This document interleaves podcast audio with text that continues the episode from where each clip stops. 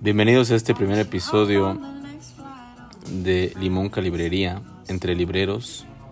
Les presentamos este primer capítulo en el cual conversaremos con Jair sobre el oficio y este hermoso arte de ser librero. Casa dela Falar do meu amor pra ela Tá me esperando na janela Não sei se vou me segurar Por isso vou na casa dela Bienvenidos a la primera emisión de este fabuloso podcast llevado a cabo por Limonca Librería. En esta ocasión tenemos a Jair. Él es fundador eh, actual de Grafógrafo Libros, Grafógrafo Libros y además tiene más cuentas que también se tratan de libros, pero bueno. Bienvenido, gracias por estar aquí. Vamos manejando por la ciudad, estamos haciendo este podcast mientras vamos en el coche. El que no crea, va a haber una foto que lo corrobore. Y pues bienvenido Jair, cuéntanos sobre ti, sobre tu historia, cómo llegaste al mundo de los libros, qué es Grafógrafo Libros y empieza. Bueno, no, pues gracias a ti por, por invitarme a este espacio, que ojalá y, y dure mucho tiempo y por aquí nos volvamos a, nos volvamos a, encontrar. Eh, ¿Cómo empezó Grafógrafo Libros? Pues, em, bueno, yo desde chico, mi, mi papá siempre ha tenido libros en, en mi casa. Eh, a él le gusta mucho leer. Él es eh, ingeniero industrial de profesión se dedica a vender eh, material para construcción justamente. Eh, pero a la par de eso, pues siempre tuvo su... pues este amor por la lectura que de alguna manera me, me transmitió a mí. Porque sí, siempre hubo libros en la casa, siempre... Este, a él siempre le ha gustado leer. Y la verdad es que yo no fui aficionado a la lectura este, desde chico. No puedo decir que desde que tenía 10 años o desde que aprendí a leer, a mí me encanta leer, ¿no? O sea, como mucha gente que, que te puede decir, no, pues yo, yo me leía la Divina Comedia a los 10 años, ¿no? Sí, como O Borges, sea- ¿no? Que decía que a los seis ya había, su madre decía que ya había traducido Sí. un poema de Shakespeare, ¿no? Y Sí. ya había leído tres veces la Divina Comedia, ¿no? Sí, no, no, fue yo, el caso. yo no, para nada. Eh, siempre he pensado y dicho que llegué a la lectura eh, ya algo tarde en, en la vida, relativamente, porque bueno, tenía, no sé, tenía como 16 años, 17, cuando empecé a leer, estaba en la prepa. Y hasta ese momento fue cuando realmente empecé a leer. Eh, ¿Recuerdas esa lectura? ¿Cuál fue esa lectura que Eh, te enganchó? Te... La primera lectura, exactamente no. Realmente no, porque hubo. Cuando empecé a leer, hubo como. Tuve como un boom, justo, ¿no? De que leía muchos libros y en la prepa era ese. Era ese rarito que se quedaba. En el receso se quedaba a leer, ¿no? Porque además no. Pues no congeniaba tanto con mis compañeros. Entonces, en ese momento lo mío era la lectura, ¿no? Era, era como que mi. Mi, nuevo descubrimiento, además. Que, puede ser que haya sido un factor importante porque mucha gente que empieza a leer muy joven, de repente como que lo abandona, ¿no? Por ejemplo, te- tengo amigos que entre los 7 y los 15 años leyeron un montón, luego de los 15 a los 20 ya no tocaron un libro porque ya se habían hartado. Y a mí también que me pasó igual, que empecé a leer como eso de los 15, 14 años. Digamos que ese impulso que tienes a esa edad y te adentras en el mundo de la lectura es un poco más largo y duradero que los que empiezan a leer más jóvenes, ¿no crees? Puede, puede ser porque eh, yo creo que justo a, a mucha gente le pasa que a la edad, justo a la edad a la que yo empecé a leer, ellos más bien, como dices, lo dejan y es, por- y es porque es, es la edad como que de las fiestas y de... Sí, hay otros intereses y, ya de por y medio. de ir a, a- no sé, a, a un bar a ponerte hasta atrás en la prepa, universidad. Y pues no, yo creo que fue, fue al revés, ¿no? Tú te ponías hasta atrás, pero de leer la de, Divina de lecturas, sí, exacto. Y, y bueno, es- esto lo cuento porque pues yo creo que de ahí, justo desde ahí viene eh, el, el hecho de que haya terminado vendiendo libros, porque cuando, cuando llegó el momento también de elegir una carrera, eh, bueno, no, no siempre quise estudiar letras, pero estudié terminando letras por una u otra cosa. En algún momento quería estudiar cine, porque me encanta el cine. Este, Digamos que lo tuyo fue la narrativa, el, sí, el- el- las historias. eh, Sí, las vez, historias, eh, el contar historias. Digo, por ese lado, por ejemplo, sí puedo decir que el cine lo veo desde que tenía, pues, no sé, ni me acuerdo, ¿no? Desde que tengo memoria me ha encantado el cine y, y la experiencia de ir al cine. eh, que a, a diferencia de, de la literatura, que es a lo que llegué más tarde, pero, pero sí, yo quería estudiar cine, quería, bueno, en un momento quería estudiar este idiomas o quería ser traductor. Entonces, eh, justamente creo que más o menos por ahí, eh, por el lado de los idiomas y de la traducción, eh, llegué un poco A letras hispánicas. a, a letras hispánicas, que antes quería estudiar letras inglesas. Traté de entrar a la, a la UNAM, que es donde está esa carrera.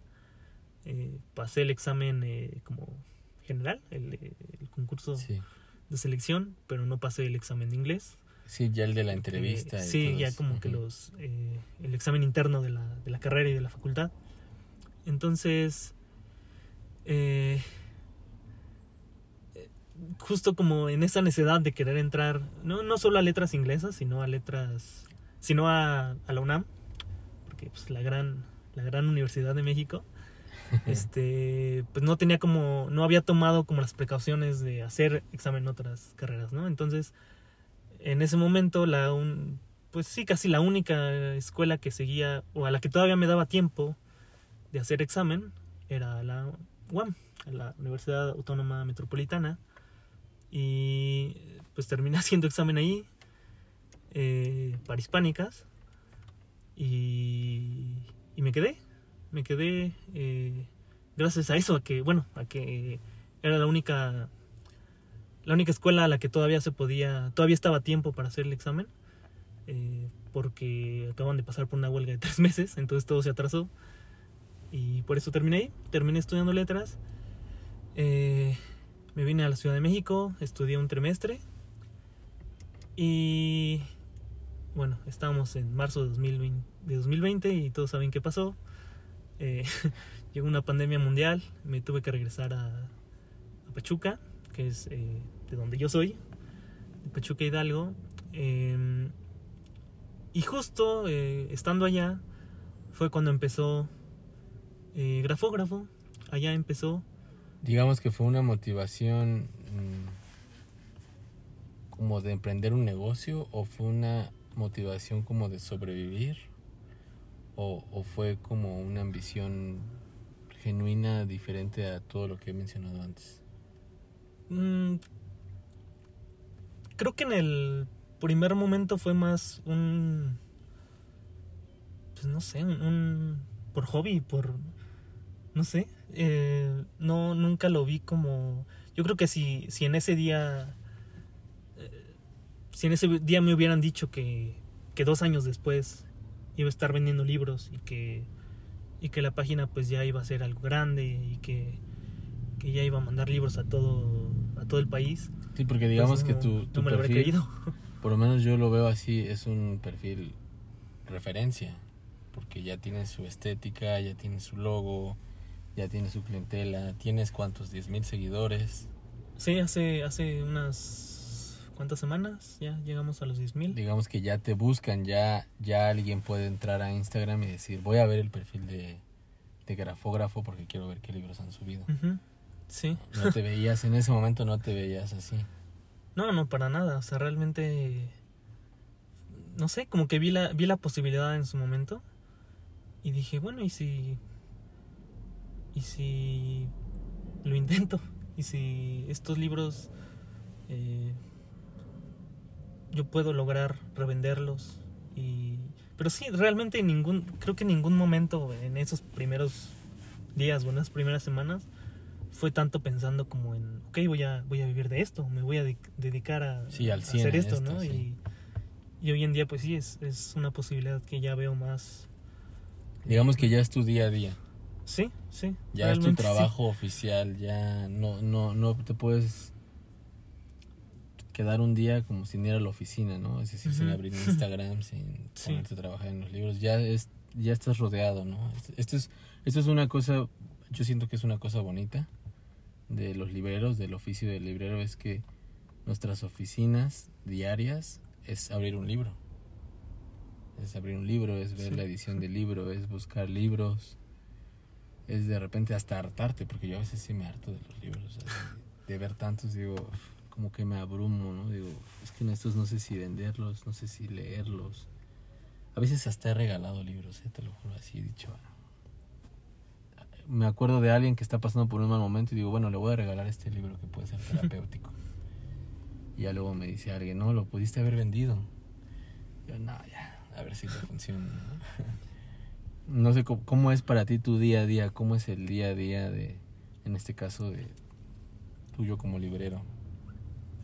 Eh, pues eh, tener un, un, un negocio eh, en línea, eh, en línea y que además es un trabajo o un negocio como independiente, lo he platicado con otros, pues tanto con otros libreros eh, que tienen como el mismo formato, que son librerías en línea, como con otras personas, amigos que tienen un negocio no necesariamente de libros eh, que son negocios que, que en cierta medida, bueno, recaen mucho en tú cuánto, trabajas tú cuánto trabajas en ellos. O sea, si esta semana me pongo las pilas y me pongo a, a subir historias, subir libros, a hacer ciertas dinámicas, pues se va a vender más, se va, digo, va a haber más interacción, este va, van a preguntar por más libros, eh, eh, idealmente se van a concretar más pedidos. Y lo mismo al contrario, o sea, si, si esta semana me enfermo y digo, ¿sabes qué? No, no voy a subir nada esta semana, pues las ventas obviamente van a bajar, los pedidos van a bajar esta semana. Entonces, en ese sentido, eh, cre- creo que depende mucho como de... eh, pues de, de tú qué tanto quieras trabajar o de qué tanto te dediques a hacerlo y se va a ver reflejado en qué tanto vas a vender. Entonces, eh, yo sí he agarrado una como una costumbre de diario estar tomando fotos, este revisando los libros, acomodándolos, subiéndolos porque además tengo muchos libros. Este ¿Cómo- ¿De cuántos, de tu stock, de cuántos libros estamos hablando? Así aproximadamente. uf, como ¿Arriba de 6000? no, yo yo creo que menos, digo, realmente no no tantos, ¿Unos pero 3000? tal vez 4000 3000, libros? yo creo que 3000. sí. Bueno, 3000 ya es algo, eh, Sí, sí sí, sí, sí. Son varios libreros. Tengo como Sí, claro. como dos cuartos y medio ya invadidos de libros, yo creo. Entonces, no, sí. no sé si vivas con tu familia o, o vivas solo. Eh, yo en, en algún momento vivía con mis padres. Y mi padre no, porque igual que, que tu padre, pues siempre fue aficionado a los libros. Y igual en mi casa siempre estaba llena de libros.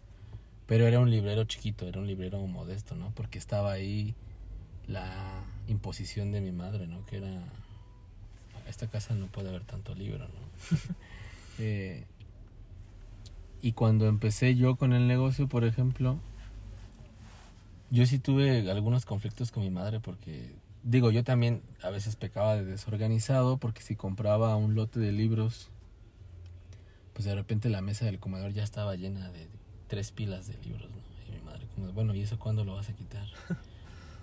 Esta tarde lo voy a catalogar, voy a ver unas cosas, hago unas fotos y te lo quito, ¿no? Y a lo mejor pasaban tres días y estaban los libros ahí. No sé a ti si te pasó parecido. Sí, to- todos los días, todas las semanas por lo menos, porque sí, a veces lo, se dice muy fácil, ¿no? Como que compré estos libros y eh, esta semana los vendo, ¿no? Y de entrada no es así, no se venden todos los libros tan rápido y luego, o sea, como el, eh, esta labor de, de venta involucra, pues sí, estar tomando fotos, estar este eh, ofreciéndolos. Hay gente que hace rato hablábamos un poquito fuera de, de micrófono. que hay gente que, que quiere ver fotos, este, que necesita un poco más de información de los libros, ¿no? Y también Como más También certeza, es- ¿no? Un poquito de más de certeza. Sí, de... Tal vez les interesa algo específico del libro, entonces, pues, digo, también es parte del trabajo. Y parecerá que no, pero te- yo me puedo pasar un día entero tomando fotos y acomodando libros. Y, y, pues es pesado, ¿no? Como cualquier trabajo que además es tan monótono, de repente es, es pesado y... Pareciera que no, pero sí es agotador. Yo a veces siento que es como ver muchos rostros, como engentarte. Sí, A veces a eso lo comparo. Es como ir a una plaza y ver tan, tanta gente y salir así como decir, ah, hoy he visto demasiada gente. A veces así me pasa. Siento como que "Ay, he visto demasiados lomos de libros. Necesito dormir, volver a configurar mi cerebro y mañana ya como otra vez, ¿no? Pero bueno, volviendo a estas anécdotas, ¿puedes recordar el primer libro que, que vendiste en, en tu perfil? Em, no sé cuál haya sido el primero que vendí, pero me acuerdo del primero que subí. eh, que bueno, probablemente fue como de los primeros que se vendieron. Este era un, un librito chiquito de estos del Fondo de Cultura de Llano en Llamas. Estas Ah, ediciones eh, muy sencillas. Este, hay, digo, ay, yo creo que hay millones de, de ejemplares de esos por ahí. Digamos, de una edición popular. Ajá. sí. asequible, un título clásico, digamos, ¿no? Clásico de la literatura mexicana. Ese fue tu... Tú fuiste místico porque pensaste, voy a tirar a lo... Místico me refiero a que, a que pensaste, voy a tirar a que este libro, al ser más del pueblo, más conocidón, más... Fue como un rito, ¿no? Dijiste, bueno, el llano en llamas, abrimos No sé eso. si pensé eso en el momento. Fue inconsciente. creo que no. Eh, realmente.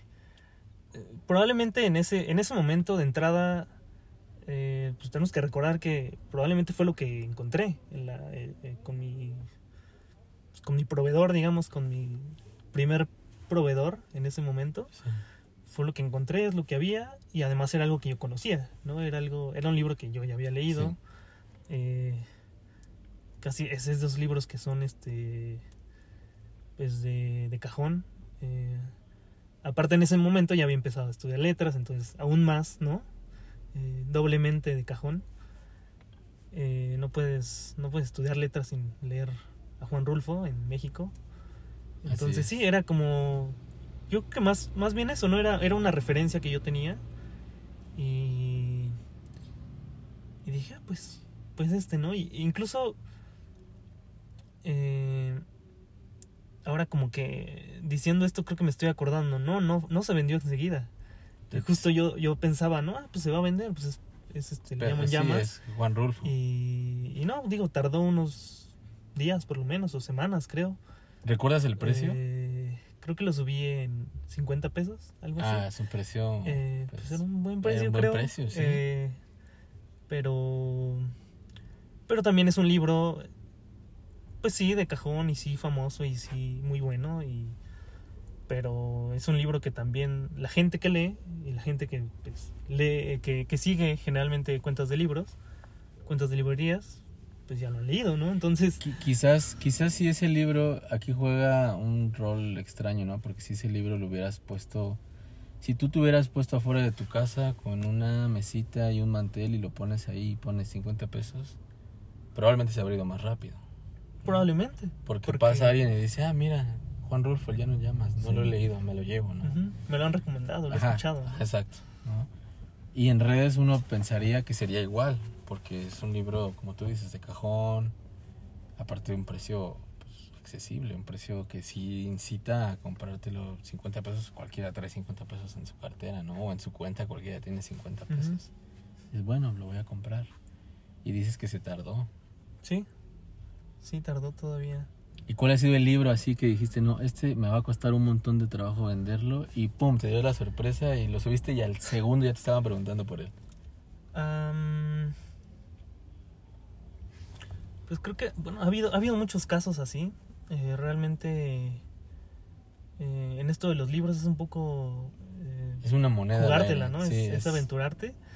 Y sobre todo cuando vas a probar con libros que están como fuera de, de tu catálogo habitual. Eh, yo, por ejemplo, eh, muevo mucha literatura. Creo que, pues no sé, el 70% de, de lo que vendo es literatura.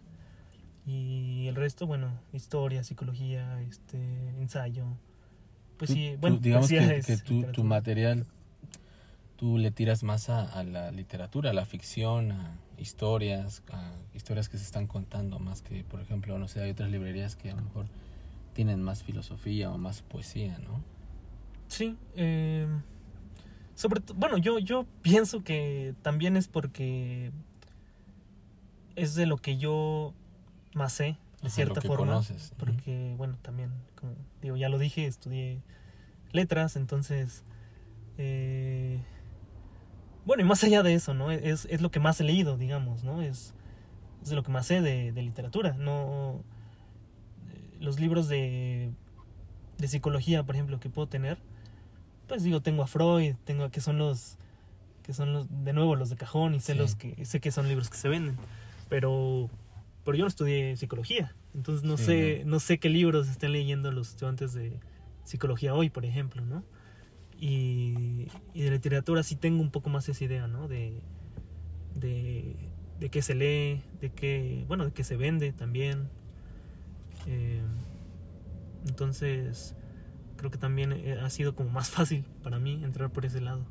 Has sido, como librero, has sido discrimina... ¿Tú has sido discriminador con algún título, con algún libro que hayas visto que hayas dicho, no, este no lo quiero subir al perfil porque... Porque creo que todos los libreros en algún punto hemos sido así, hemos dicho, Sí. no, este no. Sí, hasta que hasta que ves que se vende, ¿no? Ajá, o hasta que te lo piden, Ajá. porque pues uno también tiene que, por mucho que quieras eh, tener tu o darle cierto enfoque a tu librería, a tu catálogo, Tienes que Pues, tener una mente muy abierta, ¿no? sí, por- y si quieres vender, ¿no? Porque También. al fin y al porque- cabo se trata de vender, estás Sí. vendiendo, ¿no? Entonces si te piden eh, Paulo El- Coelho, que tiene una fama horrible, yo nunca lo he leído, entonces no puedo Sí. opinar, pero tiene una fama horrible y Sí, claro. si te lo piden, pues tienes que tener libros Claro. de Paulo Coelho, entonces O si te piden, no sé, el monje que vendió su Ferrari y lo tienes por ahí, pues ni modo que digas, no, no lo tengo, no, no lo quiero vender. sí, Está no, exacto, tienes que Porque al fin y al cabo creo que de lo, bueno, eh, la, la perspectiva que, que manejo yo con Limonca es que más allá de, de que que vendas mucho o, des las mejores recomendaciones del mundo, se trata de, fomentar, ¿no? El- yo soy de la idea de fomentar el hábito de la lectura, de que la persona tenga el libro, porque ya una vez teniéndolo, ya nada más se trata de hacer el ejercicio de abrirlo y entrarle, ¿no? Decía Carlos Fuentes, el, primer- el Carlos Fuentes decía, el primer paso para leer el libro es comprarlo. Y si, si te encuentras dificultades para comprarlo, pues ya, ya leerlo ya olvídate, ya es menos, menos probable, ¿no? No sé, yo siento que Grafógrafo sí tiene esa filosofía porque sus, precios son accesibles.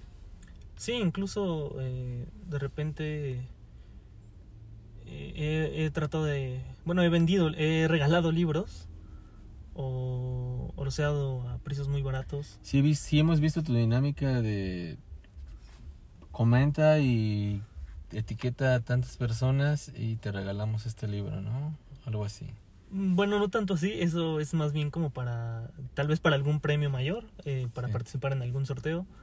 Pero no, ha, habi- ha habido dinámicas en las que simplemente es... El primero Estos libros son, sí, son gratis. eh, si lo quieres, comenta. Si eres el primero, es tuyo. Y que no, no generas ahí un jaleo, un gallinero que se te sale de las manos y genera discordia y ya alguien te escribe, es que yo te comenté primero, qué mala onda eres, porque eso también es, eres carne de cañón ahí. Puede pasar, puede pasar. Eh, sí, un par de veces ha pasado, pero... ¿Pierdes los nervios? ¿Eres del, de los que deja el teléfono y se tranquiliza o te enganchas? Mm, Digo, porque se vale engancharse cuando a uno lo, le contestan mal o, o- Porque a mí me ha llegado a pasar de que te contestan mal o, o te preguntan y no te contestan o te responden horas después y alguien más también está interesado en el libro y te, no, no sabes qué hacer y dices, bueno, ¿qué hago? ¿Lo vendo? O a esta persona, pues a veces uno sí se molesta, dice, bueno, Pues eres- generalmente mi, mi, digamos que mi acercamiento a eso, mi, mi trato a eso ha sido eh, tener políticas muy claras. Entonces tengo eh, tengo una imagen que es de apartados, por ejemplo, no que es como que el tema tal vez más que te puede dar más problemas. sí. ¿Cuál es tu filosofía? Entonces, digamos, ¿Cuáles son los eh, pasos para apartar un libro en grafógrafo? Eh, ahorita básicamente, porque hubo, hubo un tiempo en el que lo, lo modificaba cada dos semanas, ¿no? Sí. porque ahora sí que no, no les quiero echar la culpa, pero Sí. la misma gente me iba brillando a, a tener que... Parecías este parecía decreto de ley, ¿no? Todo el tiempo estabas generando uno sí, nuevo sí, ahí. sí.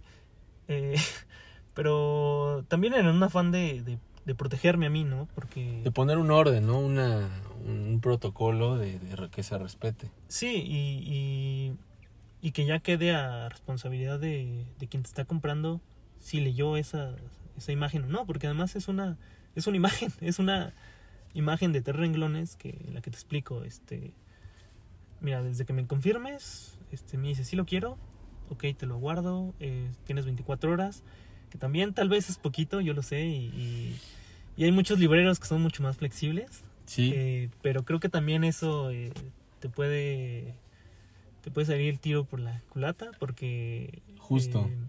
Creo que también nosotros como libreros así como en cualquier eh, cualquier negocio tienes que tienes que hacer respetar uno tu tiempo eh, dos pues tu trabajo porque es un trabajo y, Claro. y como ya lo dije no involucra eh, no sé, tal vez son cosas que no son difíciles, ¿no? Pero un- son cosas que te llevan mucho tiempo y que y a veces hasta no sé, no vas a una fiesta porque tienes que subir libros, ¿no? o tienes que o llevar tienes que cargar eh, cajas. paquetes o- a correos o Sí. tal cosa, ¿no? Entonces, en ese sentido, yo sí soy muy de, de pues, tienen que respetar también que de este lado hay otra, hay una persona, ¿no? Porque también a veces me mandan mensajes, eh, no sé, ni siquiera te saludan, ¿no? Y te mandan mensajes, te responden una historia de un libro y te ponen precio, ¿no? Como, como, ingresando una clave a un, a un ordenador para Como que les si dispare el precio. un bot, ¿no? Ajá, exacto. Y Tienen que ahí, les pedimos a los que nos escuchan que tienen que saber que también hay personas sensibles del Sí, otro pa- lado. para quien no lo sepa, Sí. del otro lado hay una persona Que, contestando. o Un hola, o un- a veces, a veces a mí me gusta, perdón que te interrumpa, a veces me gusta tener una ligera conversación con el cliente antes de formalizar un, una compra, porque no sabes con quién estás tratando, ¿no? Y Sí, exacto. Y de repente hasta ellos mismos, ¿no? Hay, hay clientes que, ya, aparte de muy amables, esto hasta te dicen, oye, yo este libro llevo sí. meses buscándolo, ¿no? O años buscándolo. Y a uno le da gusto, de verdad que hasta le da gusto leer eso, ¿no? Y, y yo les contesto, ¿no? Y le, tal vez hasta les digo, ay, ¿has leído este otro? Está, está bueno, deberías igual checarlo, no sé, ¿no? Sí, Eh, pero está el, está el extremo contrario, ¿no? Que sí, es precio. Y, con- Ajá, y y- contestas y ya luego no te dicen te nada. dejan ¿no? visto y. A lo mejor luego pasan dos días y, bueno, sí lo quiero. y ya no está disponible y se enoja, ¿no? Entonces, O, o a lo mejor ordenaste tú, hiciste un orden diferente en, en la librería y, y ya no lo sabes dónde están. Dices, bueno, ahorita Sí, tengo justo. que echar, eh, echarme el clavado en estas cajas para ver si lo dejé ahí. Porque uno puede pensar que el librero es sumamente organizado y yo la verdad soy muy organizado, pero con mi memoria, no tanto con el acomodo de los libros. Y regresando al, al otro apartado, yo soy, yo antes era muy flexible, de bueno, te lo parto, te doy una semana. Pero luego me di cuenta, y esto ya es un poco superstición mía, de que cuando les das chance de que se aparte tanto tiempo, yo soy de la idea de que se sala el libro. Ya es más difícil que lo, pues lo puedas vender. Porque de alguna manera, metafóricamente hablando, metafísicamente hablando, la otra persona ya se veía con ese libro, ya era prácticamente suyo.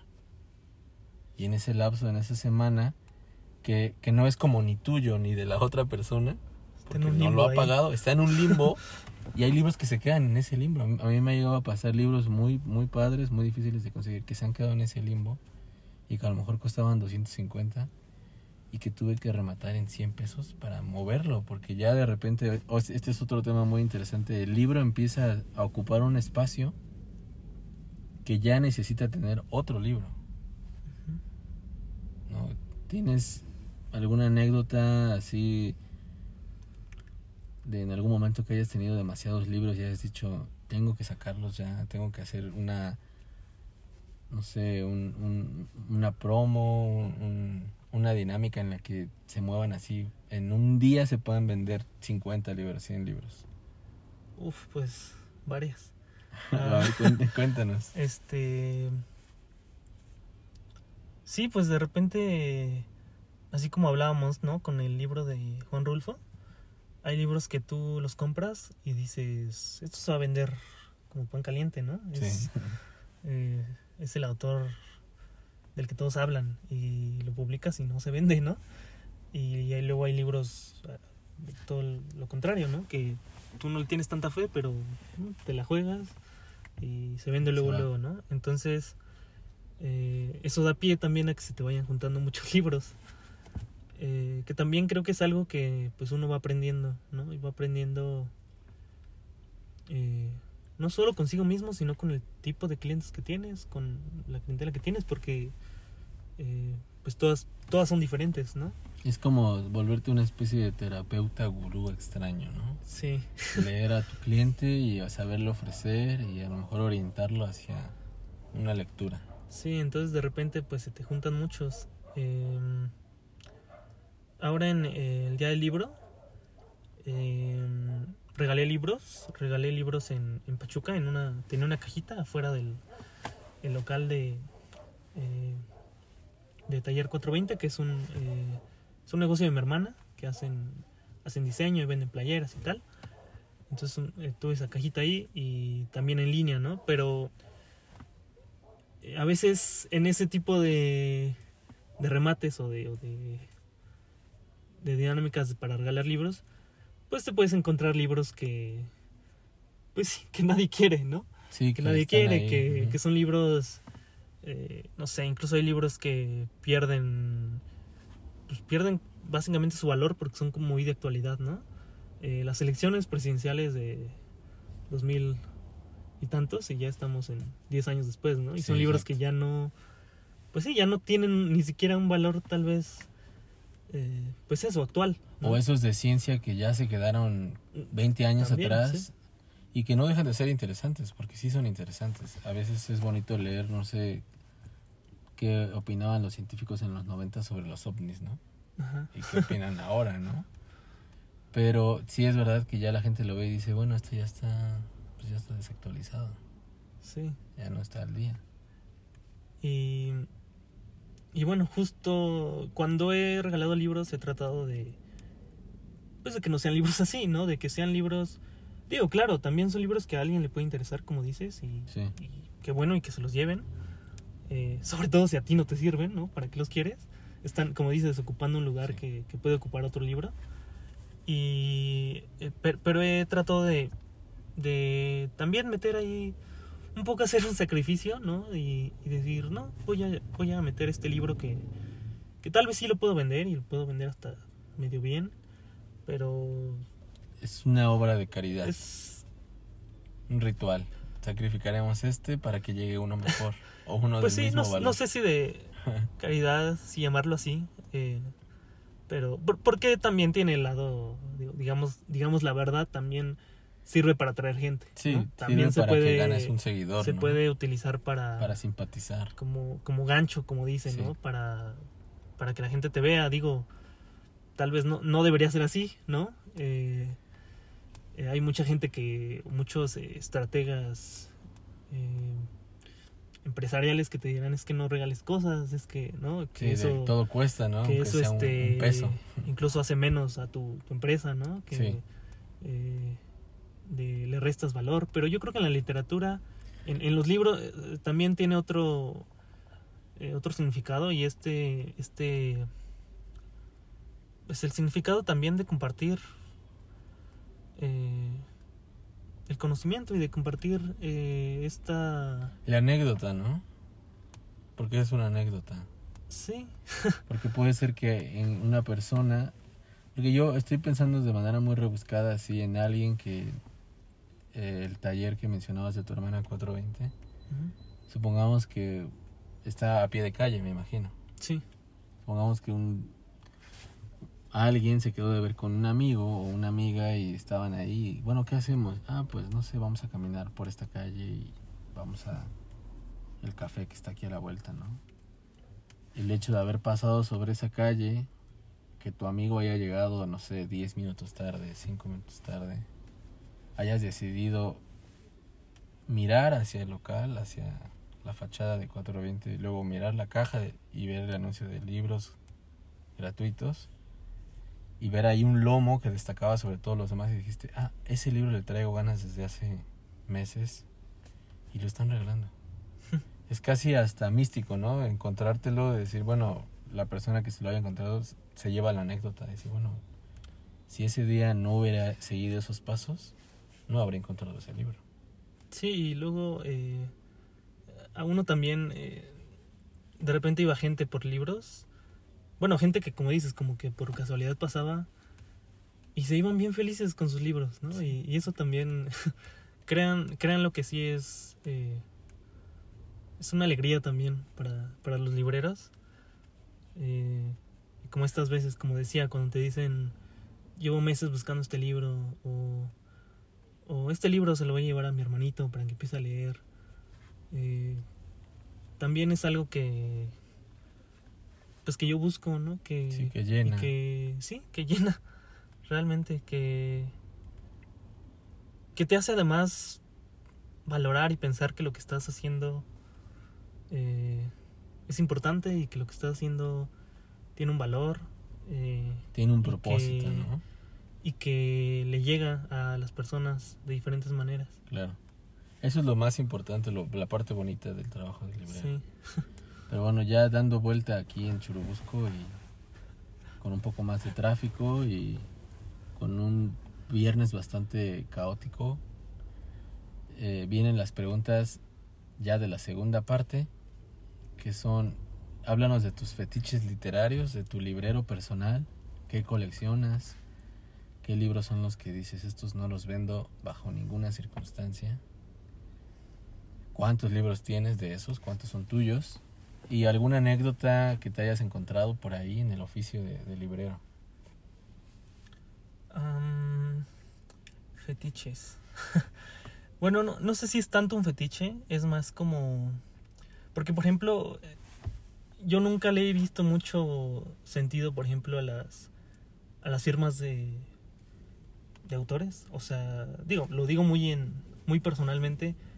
A mí no me entusiasma ir y que me lo firme tal autor. Claro que cuando me he encontrado, no sé, un libro firmado por, no sé, si viera algún día un libro firmado por, por Juan Rulfo, pues claro que me voy a emocionar, ¿no? Digo, Sí, es como que otro nivel de, Claro. de- es otra firma. fanatismo, sí, sí, sí. Eh, pero no, nunca, nunca he sido de, digo, sí he ido a muchas presentaciones de libros, pero nunca voy y me formo para que me lo firmen, ¿no?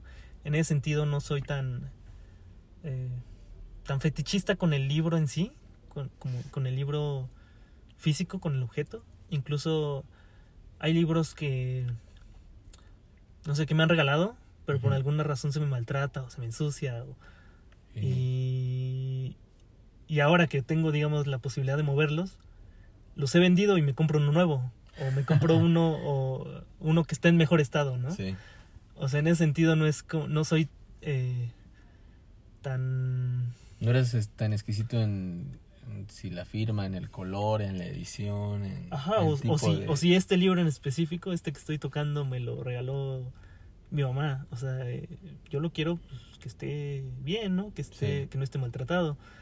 Eh, entonces, en ese sentido no soy tan, como digo, no soy tan, tan especial, tan fetichista con el libro en sí.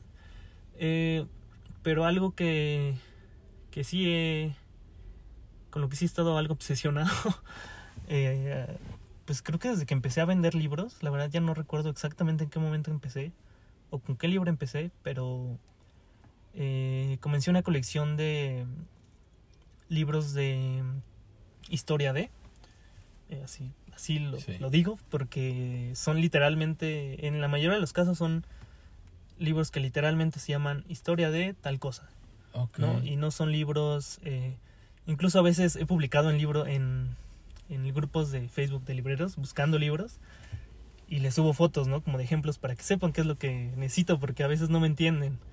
Creen que, eh, que busco libros de historia de México, por ejemplo. Eh, Sí. o no sé tú, por ejemplo, qué creas. Si te digo, ah, pues yo Historia colecciono de- libros de historia de... Me imagino como así como un libro genuino que te puede contar, por ejemplo, por ejemplo hay una edición que se llama Historias del tiempo, que es del fondo.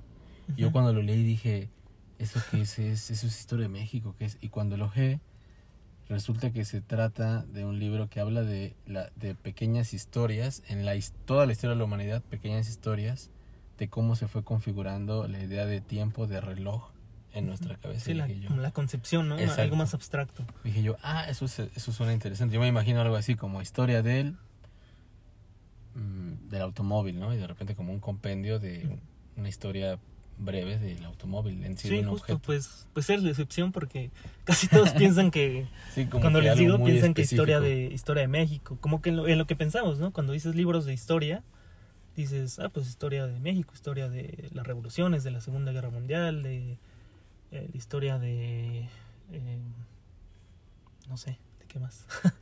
Eh, de, sí, de un país en específico, historia de Europa. Y en realidad mi colección es más, eh, como dices, ¿no? Como historias de, de conceptos, de objetos, de instituciones, eh, de, pues sí, de inventos, am, de incluso de, de ideologías o de, eh, de disciplinas, ¿no? Eh, a- Sí, es- ahora, digo, para poner unos ejemplos, ¿no? Y que se entienda realmente a qué me refiero, eh, pues tengo libros, por ejemplo, de... eh, tengo uno sobre la historia del orgasmo, ¿no? Ok, Que igual ah, es lo mismo, ¿no? Eh, Sí. bus- eh, investiga como el concepto, bueno, sí, el concepto o, eh, o- o la percepción o el trato a- a- al Sí, orgasmo desde La sociología, la hay, antropología eh, del, del orgasmo. una Desde- concepción de eso. Eso es, eso es muy. Esos libros creo que sí son interesantes porque manejan la historia de, de otra forma, no la manejan como tan lineal como normalmente estamos acostumbrados, ¿no? A que nos cuenten sobre la historia, que tiene que ser como muy lineal y una tesis así como... O sí lineal, pero eh, centrándose en, en un aspecto muy muy específico, ¿no? Que a veces no, de repente me he encontrado libros pues muy eh, muy particulares que tratan sobre temas muy muy específicos. Ok, eh, qué, qué curioso. Sí. bueno, ¿y alguna anécdota que te haya ocurrido con algún libro que hayas tenido en tus manos? Una historia ahí Ah. extraña, alguna maldición que te persiga por haber vendido un libro, no sé. Mm, no sé, me he encontrado muchas cosas eh, adentro de libros. Un día me encontré un billete de, creo que de Brasil. Digo, eso no es tan raro, pero un día me encontré una, una mariposa ahí eh, entre las hojas de los libros, Completa. como aplastada, ajá. Pero, pues sí, sí completa. Em, no sé, ¿qué más? Anécdotas. Em,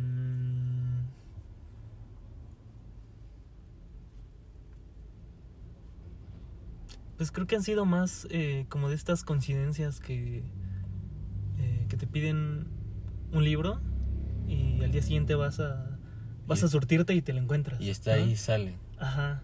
Eso, eso es como igual, como una especie de suerte que, que bueno, ya casi para terminar, ¿cuál crees, si puedes nombrar en una lista, la que tú quieras, larga, pequeña, como, como sea, cuál crees que sean los atributos que deba tener un buen librero?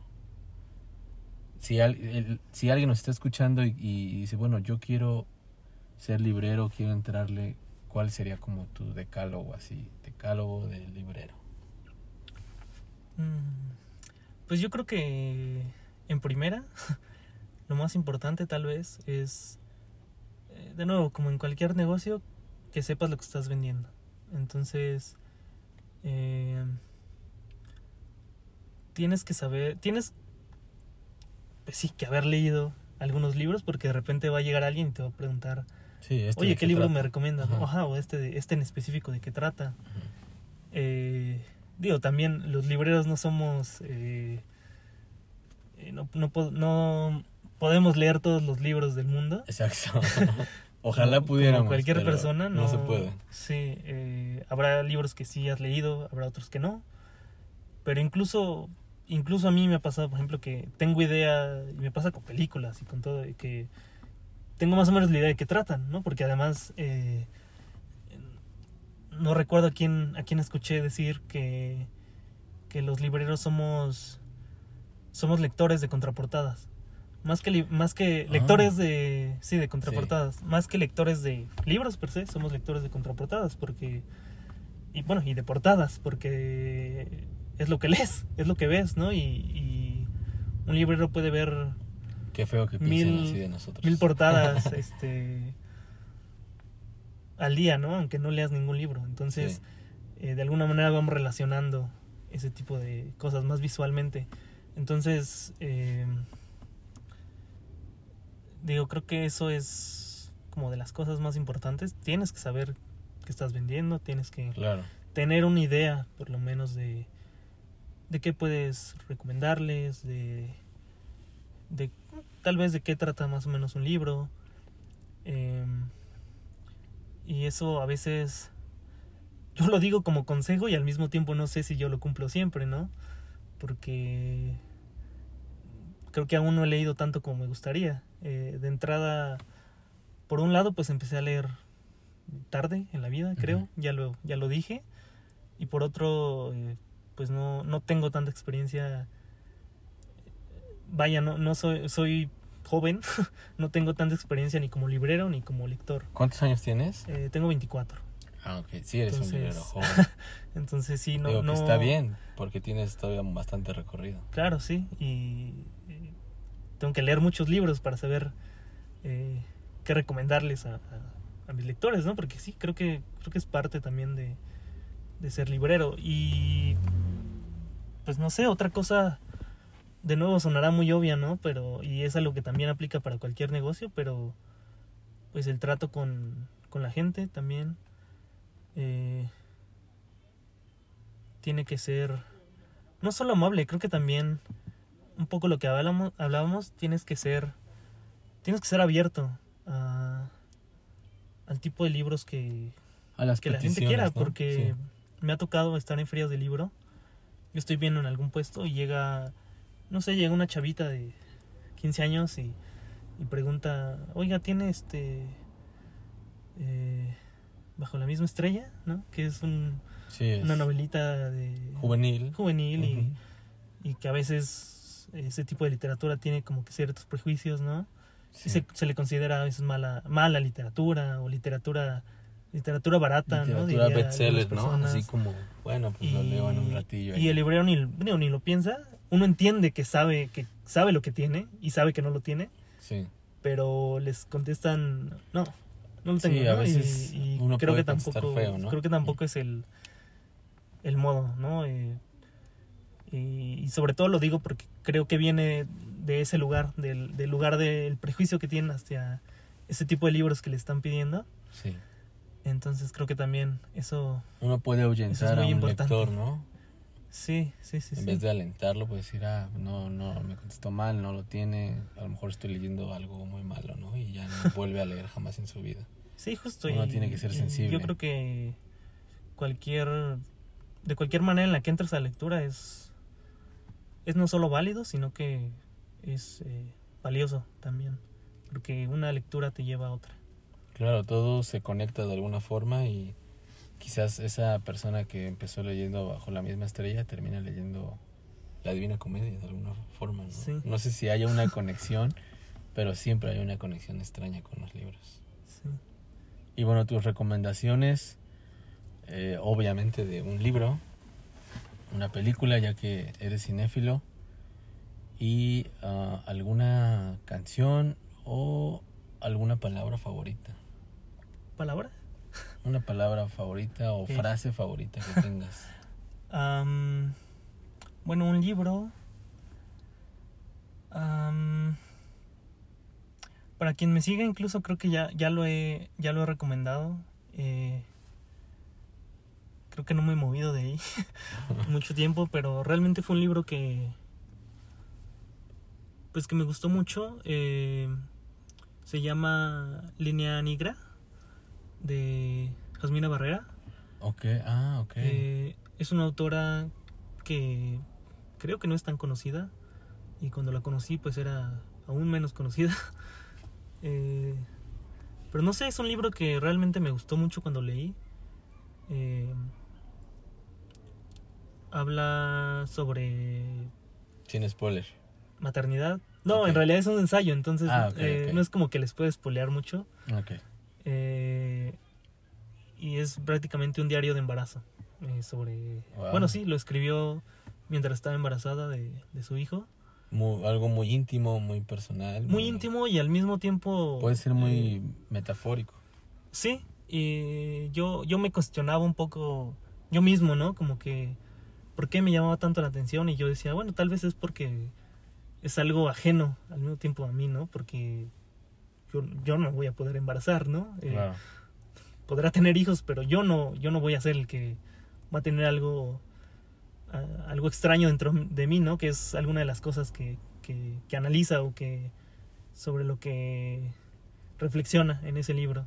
Entonces, eh, creo que eso era como mm, de las cosas que me atraían, como ese, todas esas, esas emociones que ella describe ahí en el libro y que son ajenas a mí, que yo nunca voy a poder experimentar. Que no.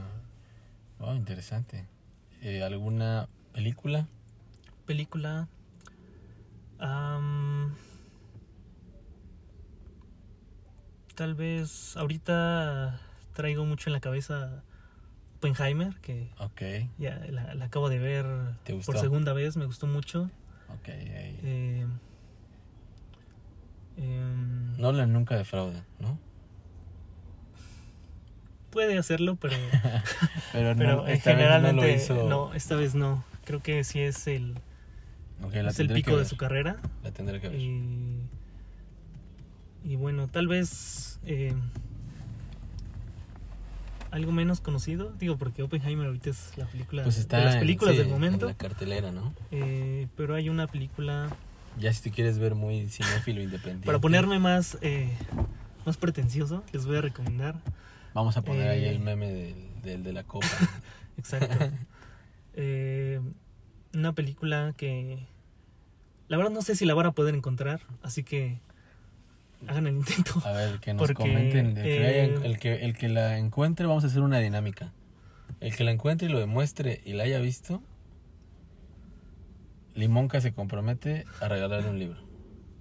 Mm, Es más, yo, yo le regalo uno también. Órale, uno de está. cada librería. Si le Ahí está. Uno, un regalo de, de cada librería de Limonca y de Grafógrafo Libros al que encuentre esa película que va a decir y al que demuestre que la encontró. Que seguramente alguien la va a encontrar. Digo, probablemente no es tan difícil. Yo lo digo porque yo no pude, no ni siquiera encontré como información.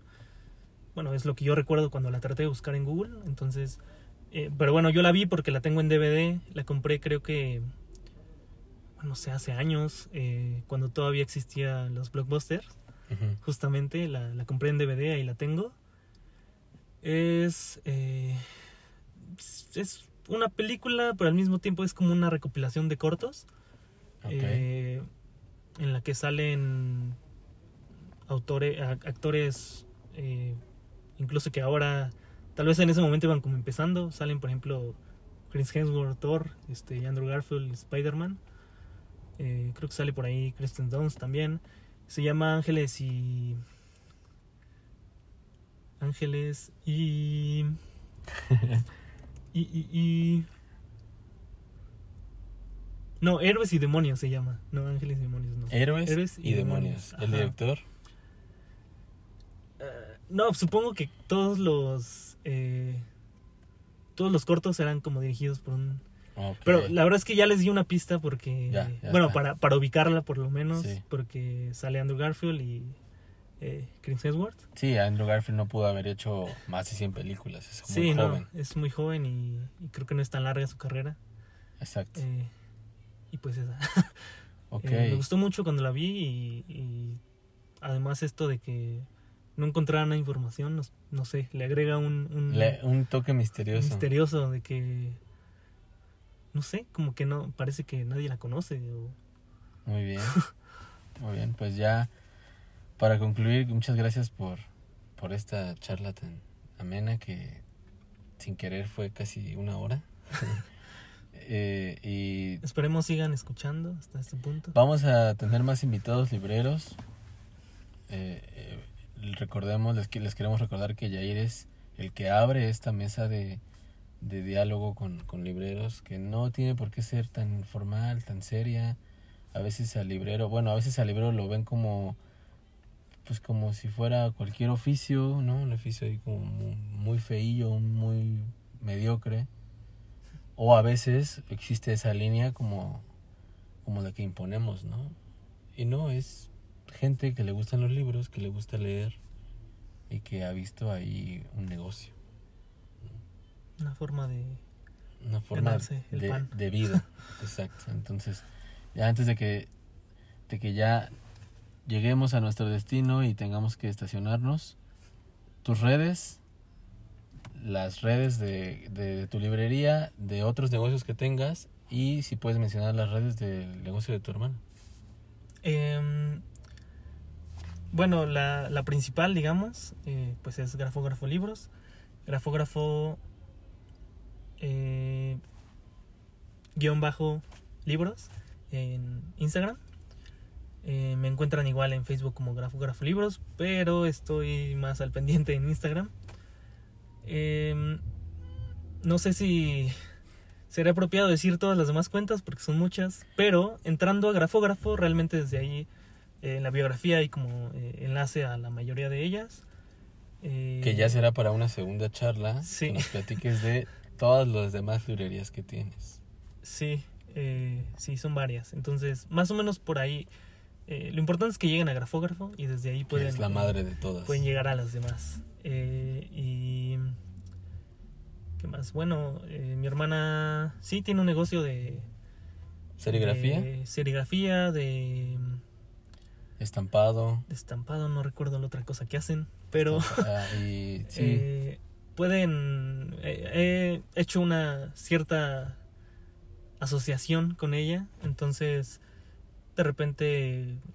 eh, ahora en mi segundo aniversario regalé unas bolsas eh, de grafógrafo conmemorativas que me hicieron ahí. Entonces hacen muy buen trabajo, no lo digo porque es mi hermana. Eh, entonces, para la gente de Pachuca, pues también puede, puede ir a, a visitar Taller 420, que no había dicho su nombre.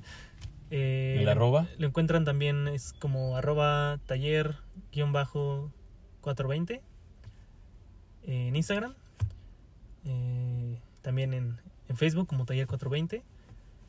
Y pues ya, Pues lo muchas gracias en Pachuca. por esta charla y nos vemos en el próximo capítulo. Pues gracias a ti y que dure mucho este proyecto.